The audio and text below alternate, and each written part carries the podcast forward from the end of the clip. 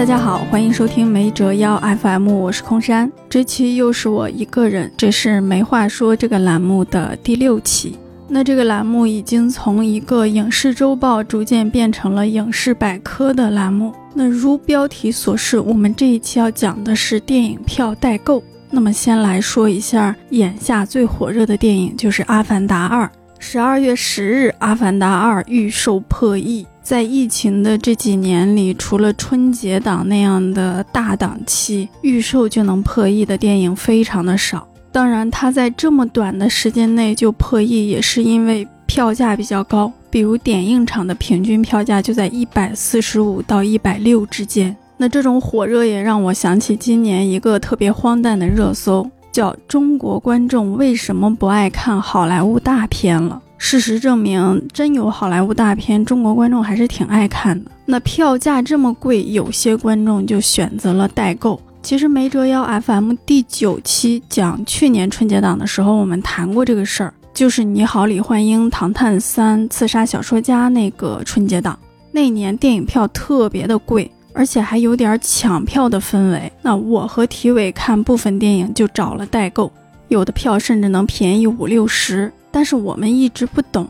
代购是怎么运作的，为什么票价会比猫眼啊、淘票票低那么多？那现在《阿凡达二》预售就有了一个更极端的例子，据说是青岛万象城 CJV 影院，它出售《阿凡达二》十四号的点映票，购票平台上显示三百多一张，那有代购用了两张券，只花了五十九块九就拿下了原价六百多的两张 IMAX《阿凡达二》。优惠力度超过了一折，那他们到底是怎么做到的呢？为什么这个代购产业会在某宝、某鱼上形成一个有一定规模的产业呢？这里要特别感谢没折腰 FM 小宇宙的一个听众，他的 ID 是 Y I A N J，那他在评论区就想了解一下这个代购电影票为什么能这么便宜。特别幸运，我采访到了两位业内人士。一位来自影管公司是位女士，叫 May。那这个影管公司呢，就是影院管理公司，主管影院的运营。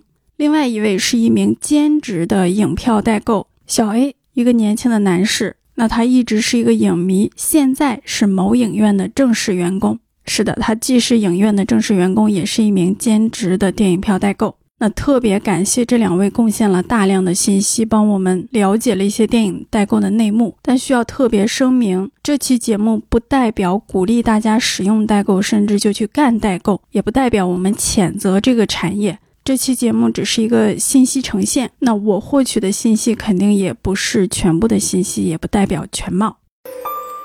好，第一个问题也是大家最关注的，代购是怎么搞到低价票的？那根据影馆工作人员妹的介绍，有三种手法可以搞到低价票：一、代购会线下找影院购买大批量的团体票，也可以称作通兑券儿，比如他们可能一次性就购买五千张。那代购买的时候，它会有几个特点：一、它是以个人的名义买，不是以公司的名义买。二，他会先付钱，一次性付清，不会像公司来团购的时候说我分批付啊，你分批交付啊，不是那样。第三个特点，他会去二三线城市去买，因为那样票价更低。那因为他购买的多，交易的爽快，支付的迅速，那就能跟影院谈一些条件，比如价格会压得更低，使用范围变得更广，我要全国通兑，全国该品牌的影城我都能使用。还有普通厅、特效厅，我都能通用。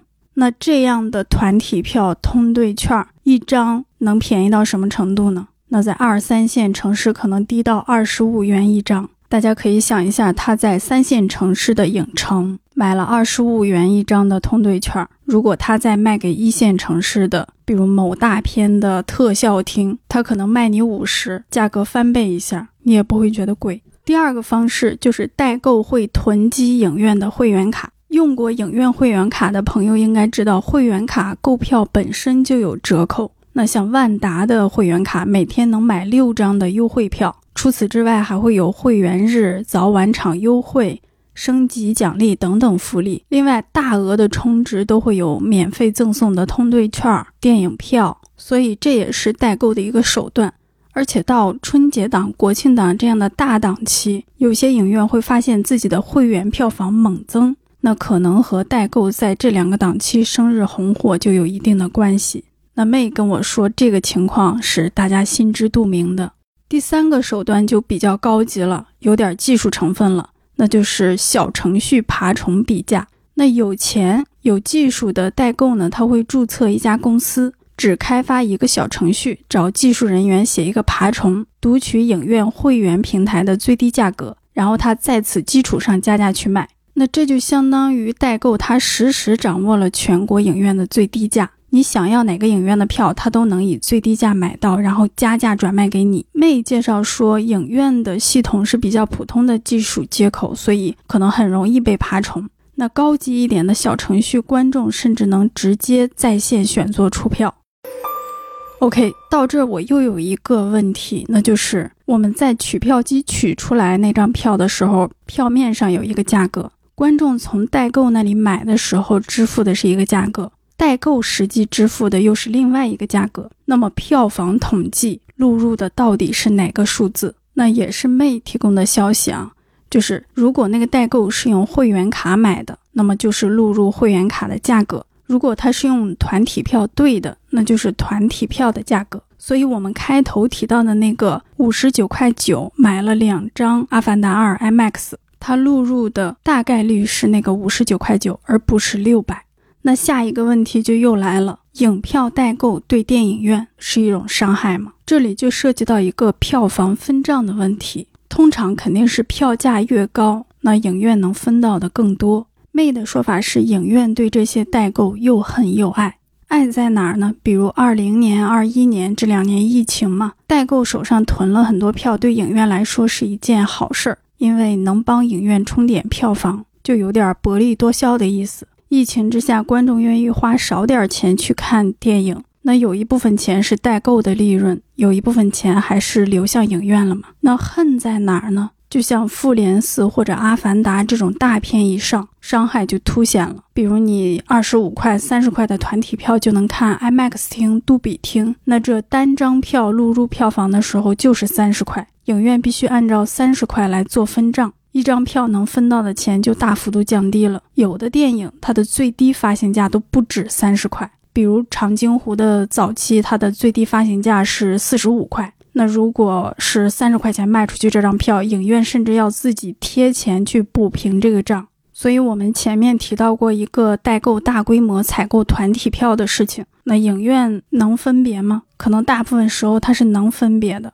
最开始还是很欢迎这种。大规模的采购，但是后来可能会逐渐控制一个定量，超过多少就不再接受这样的订单了。那么代购对猫淘会有影响吗？我们知道中国的票务系统是两巨头双寡头的一个形式，就是猫眼和淘票票。根据二零一八年的一个数据，猫淘分别的市占率是百分之六十一和百分之三十四。那据说现在淘票票的占比是下降了，然后抖音是在双寡头的形式下仍然分得了一杯羹，虽然它的占比还很小。其他观众常用的购票可能是自己的银行 app 去购票，那代购对于这些的冲击还是很小的。因为就全国的电影市场来说，代购的比例应该是极低的。目前肯定是对双寡头的这个市场地位没有任何的冲击的。那这个代购电影票是什么时候兴起的呢？其实很早就有，而且那个时候会把他们称为黄牛。比如二零一零年《阿凡达》第一部上映的时候，非常快就一票难求，影院出现了罕见的排长队的现象。很多人是要通过给黄牛加价才能买到票。互联网购票没有普及之前，人流量大的影城在热门的档期或者有热门的大片，门口都会有黄牛拦住顾客问：啊，你用不用会员卡呀？你想不想要电影票啊？我可以低价给你买。那个时候用的也都是会员卡、通兑券之类的。现在这种线下的黄牛，也就是代购就很少了。我们媒体经常能够在首映里看到，啊，比如应该是断桥的首映吧，感觉那一天全北京的黄牛都来了。然后就在那个队伍里，有一个黄牛劝一个男生，就说：“哎，两小时后这就是一张废纸，你就给我吧。”但是那个男生坚决不卖。还有《风暴》这种有朱一龙、有流量明星的电影，他们的首映礼什么的都非常的火热。然后你你在门口外面，经常就有黄牛小声的问你有票吗？有票吗？要票吗？要票吗？这至今是首映礼外的一个景色啊。然后就是上海电影节，好像黄牛也比较多。那门口经常也有一些中年男性长期在那里驻守。那么这个线上代购，甚至能在某宝、某鱼开店的这种代购是什么时候起来的呢？根据我们采访的另一个从业者，兼职代购小 A，他认为可能是跟猫淘这样的线上购物平台差不多同期起来的。他自己入行是二零一九年，那是中国电影市场相当好的一年。应该是二零一三年左右吧，智能手机兴起，美团啊、微票呀、格瓦拉呀，当时有很多的互联网公司加入了这个票务市场。那是九块九能看电影的时代，后来贵了一点，也只是十九块九。票务平台大规模的通过票补来抢夺市场，我觉得那个时期也培养了很多人的观影习惯，也促使很多中国普通人第一次进入电影院。那我本人就享受过这个票补时期的红利，用非常低的价看过《致青春》呐、《后会无期》呀等等那一两年的热门电影。在二零一四年，猫眼甚至做过一个一块钱看《变形金刚四》的活动，那一块钱是观众出，剩下的钱应该都是他自己纯做票补。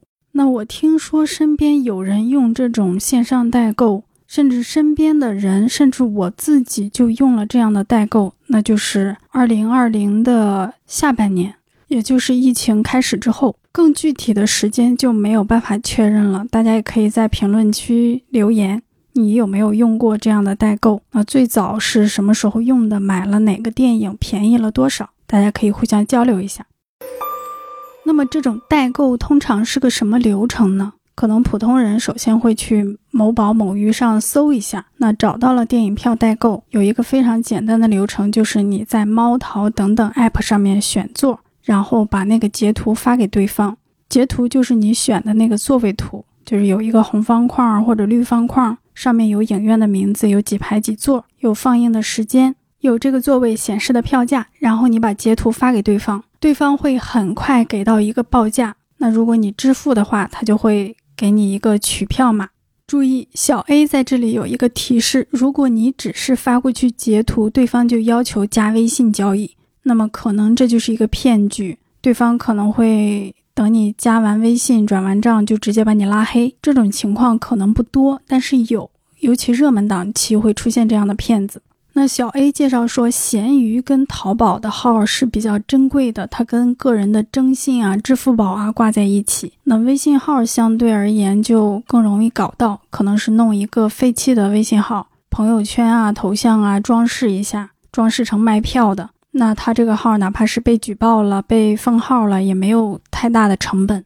那我们开头说到小 A 他是兼职代购，那他是怎么工作的呢？他只在自己的微信朋友圈卖。如果有人问价，他会把截图转给自己的上一级，对方给他一个报价，他自己再加价报给买家。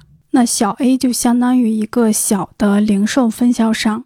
所谓的上级呢，就是手握各大影城会员卡、手握各种券的头部代购。如果你在某鱼、某宝用过这样的服务，会发现询价能够达到秒回的速度。那小 A 介绍，像万达、CGV 这样的大型连锁影城，这样的头部品牌，只要代购人在线，一般都是秒回报价。因为影院的数量多，分布的城市广，它的客户也多，所以专门做这些品牌的人也非常的多，业务特别熟悉。小 A 原话说，只要干过票务代理，一般都干过万达。但小一点的，比如星艺、上影这种，那可能经营的人就没有万达、CGV 的多。但小 A 也说，有的具体的单子，你在回复报价的时候还挺绞尽脑汁的。比如客户要买的这个影城的这个电影的这个票，正好有好几种券儿，有的可能是电影本身的券儿，有的可能是这个影城的会员卡，有的可能是这个影城的通兑券儿。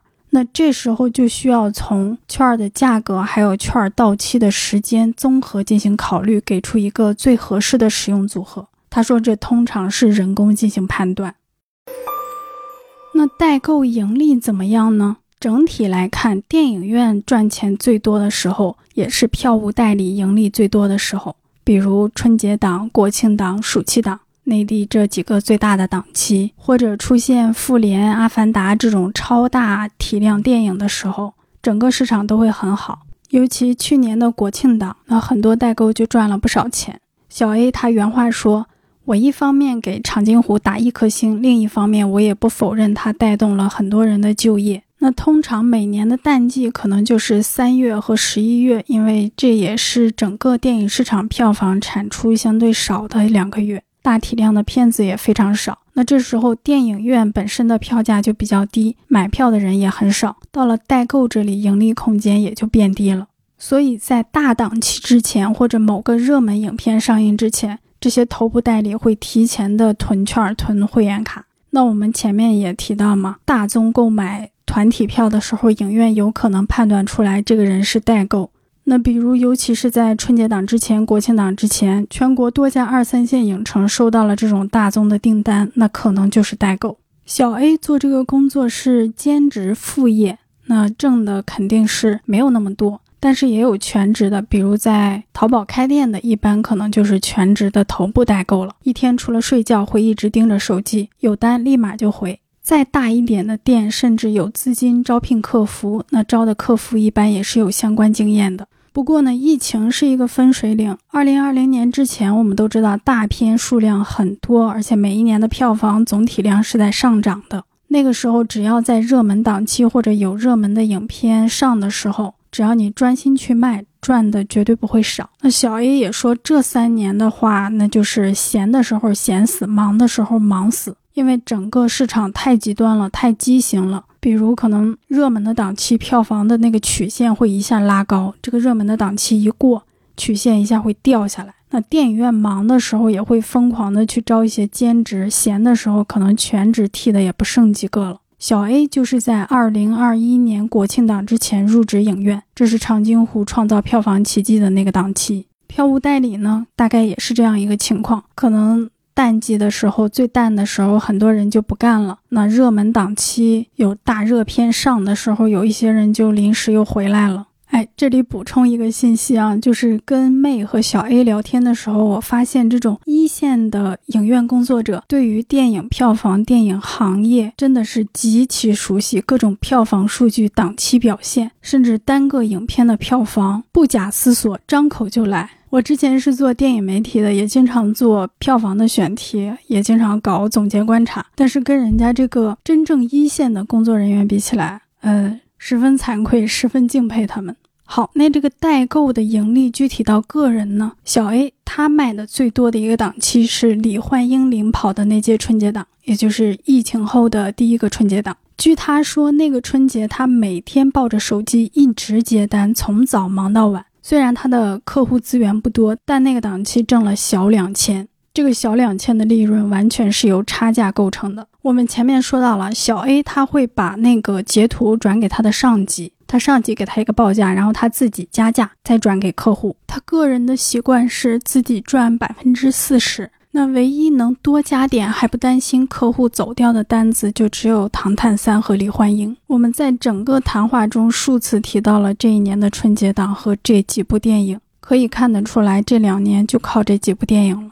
还有一个大的事件可以侧面看一下头部代购的盈利，那就是二零年的除夕，《唐探三》夺冠，姜子牙、囧妈等等集体撤档。那那个时候，头部的代购，他们的退票金额几万、十几万的都有。虽然这几万、十几万不是纯利润，但是可以侧面看出他们在最大的档期盈利是非常可观的。最后，存在低价的代购，有观众去使用这个服务，那就证明电影院的票价相对观众的收入可能是较高的，或者是至少高于观众的心理价位、预期价位。尤其是今年春节档，也就是水门桥领衔的这个主旋律春节档。小 A 说，大年初一那天，他们影院的领导一天改了三次票价，从高往低改。妹也提到，今年春节的时候，他们对票价看得非常严，既不想低于平均大盘，也不想高出平均大盘太多，目标是跟大盘的均价持平，浮动不要超过一到两块钱。但是后来他们去盘点的时候，发现。并没有避免这个过高的票价，因为以往在他们影城五十多的均价几乎不太可能出现，但是今年春节档就出现了五十多的均价，同时他们也发现票价上去了，人次也在下降，是这几年来比较低的一个春节档人次。当时这个春节档的票价，包括影片的阵容，确实有一些争议。我在凤凰的时候还做过这个选题，那个文章的标题叫《二零二二年春节档失败了吗？失败了，全面失败》。这是平均票价最高、档期总场次最高的一个春节档，但是电影院场均人次、上座率都是近五年春节档最低。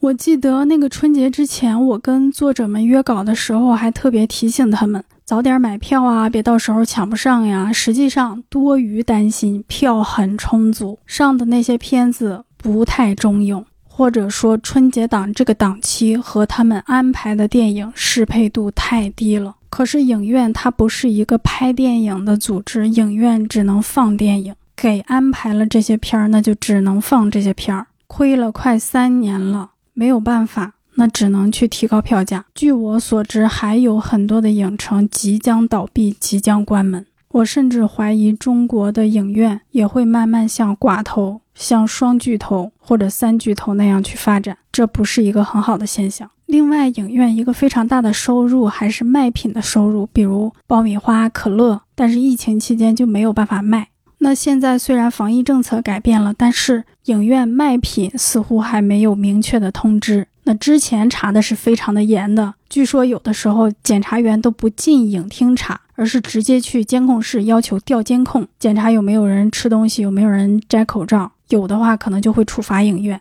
那不能自带饮品小吃，观众就会心怀不满，甚至出现了偷偷在影厅吃东西并自己拍下来去举报影院的情况，非常下作。如果影院没有相应的监控的话，就被污蔑成功了。还有映前广告，尤其是今年这个影院的映前广告卖的也不好。我不记得是去看哪部电影了，那个电影放映前只有消防提示，没有映前广告，也没有贴片预告。那那么大的影院，用水、用电、房租，他怎么支付呢？而且我还听到一个消息，在内地做映前广告的最大广告商应该就是分众传媒。它在二零一八年的时候就覆盖了全国一点二六万块银幕，占比超过五分之一。二零年和中国前十大影投中的八家建立了合作关系，也就是说，我们在影院看到的很多硬钱广告可能都是分众投放的。那据说他明年可能不会再和影院签订年框的协议，可能只会零散的投放。如果这个事情在明年真的发生了，那对影院来说真的是雪上加霜。我也了解了一下影院工作人员他们的薪水，他们的薪水是和上个月的票房直接挂钩的。票房非常非常惨淡的时候，一个人到手可能只有两千来块钱，就别提影院关门的那些日子了。电影结束进来打扫卫生说没彩蛋的保洁阿姨，她没有办法决定影院能不能开门。给你撕票跟指影厅的服务员，他也决定不了哪个片子能上映。一天改了三次票价的影院经理，他不知道观众想看什么吗？我觉得他是全中国最知道的，但是好像没有用。我自己经常幻想，如果内地发行商能够自由竞争，以全球为片库，在全世界为内地观众采购最优秀的电影，使过去每个引爆网络的资源片，我们都能第一时间在影院欣赏，那内地影院会迎来怎样的发展？内地电影、内地电影人会在这种激烈的竞争里获得什么？我特别能期待看到这一天。